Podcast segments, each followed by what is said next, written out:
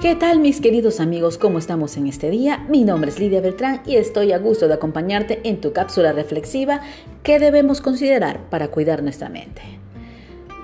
Es interesante comprender que nuestra forma de pensar va a determinar nuestras acciones y por supuesto nuestras emociones. Y por esta razón, Dios nos insta a que cuidemos lo que estamos pensando.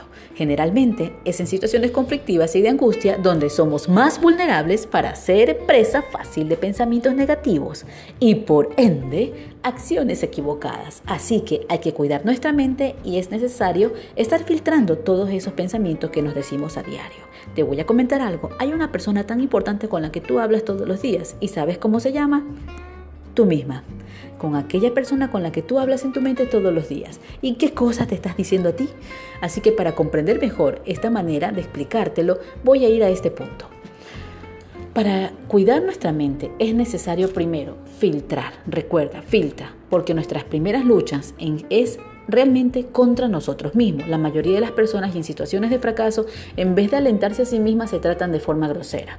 Son los calificativos como no puedo, soy estúpido, soy un burro, no he nacido para hacer nada bueno. Entonces, así que con este pensamiento a lo cual tú estás identificando y estás expulsando esas cosas directamente hacia tu, hacia tu mente, ¿qué es lo que estás diciendo? Yo no valgo para nada. Así que, ojo, para ello, vamos a analizarlo a la luz de la Biblia y preguntarnos, ¿Concuerda lo que me digo a mí mismo con lo que Dios dice de mí?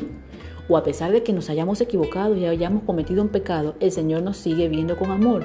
Así que si Dios te ve con amor y Él sabe que tú eres su hijo, simplemente ve a la fuente. Ve a la fuente.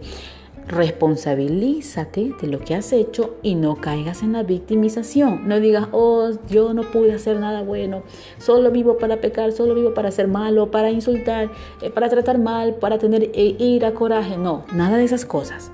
Así que ese es el primer punto. Toma responsabilidad, pide perdón a Dios y sal de la victimización. Segundo plano. Ahora, no hay forma de impedir que hagan comentarios negativos hacia nuestra persona. Jamás. Todo el mundo va a hablar. Así que eso es algo que no vamos a poder evitar, no lo puedes controlar. Lo importante es qué hacemos y qué actitud tomamos respecto a lo que se nos dijo. Cada uno de esos mensajes que debemos filtrarlos y preguntar, ¿lo que me dijeron aporte mi crecimiento como persona?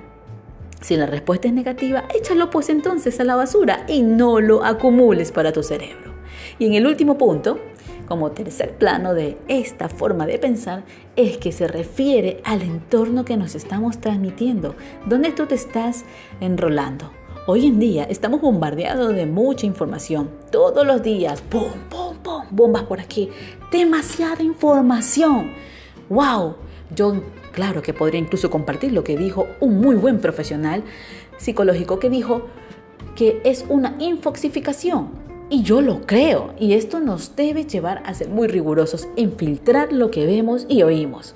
No podemos ser pasivos y aceptar todo lo que nos estamos transmitiendo día a día, viendo los medios. Recuerda que hay muchas cosas que tenemos que aprender a ubicar en nuestra cabeza, así como cuando cuidas lo que no puedes comer y lo que sí puedes comer, así mismo, cuida tu mente. El sabio tiene hambre de conocimiento, mientras que el necio se alimenta de basura. Lo dice el libro de Proverbios. Recibamos por favor el contenido que nos edifique y que nos ayude en nuestro crecimiento. Y aquellos que nos produzca angustia, depresión o contaminación o tonterías que estamos metiendo en nuestras cabezas, desechémoslos.